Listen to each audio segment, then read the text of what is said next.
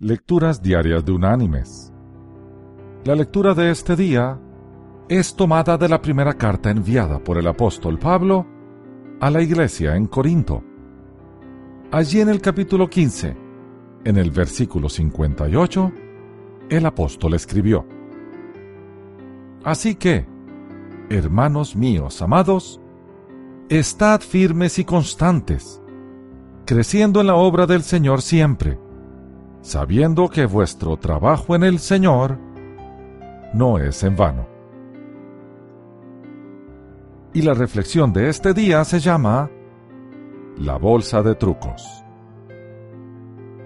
En su libro The Life God Blesses, La vida que Dios bendice, Gordon MacDonald cuenta la historia sobre sus experiencias en el equipo de atletismo de la Universidad de Colorado a finales de los años 50.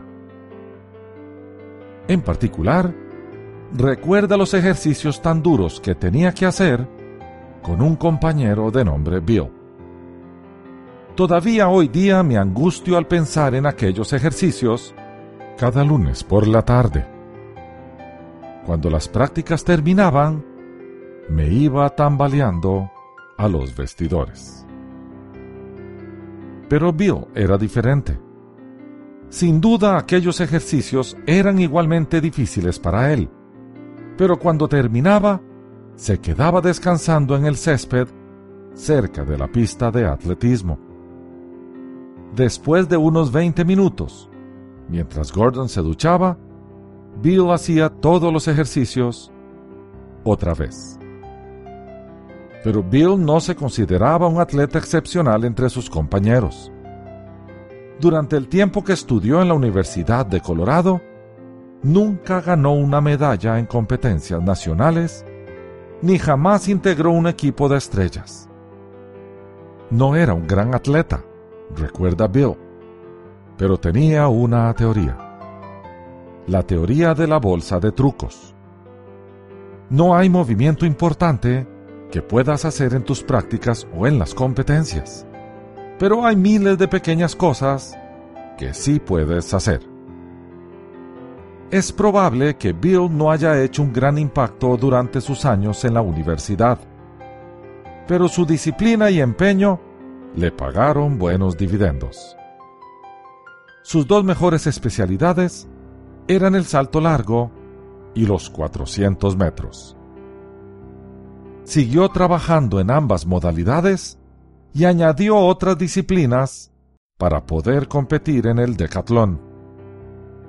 Gracias al esfuerzo disciplinado y un constante mejoramiento, el poco espectacular atleta universitario que había trabajado junto y adelante de Gordon MacDonald se convirtió en un atleta mundialmente famoso porque este Bill no es otro que Bill Toomey, el decatleta promovido al Salón de la Fama Olímpico en el año 1984.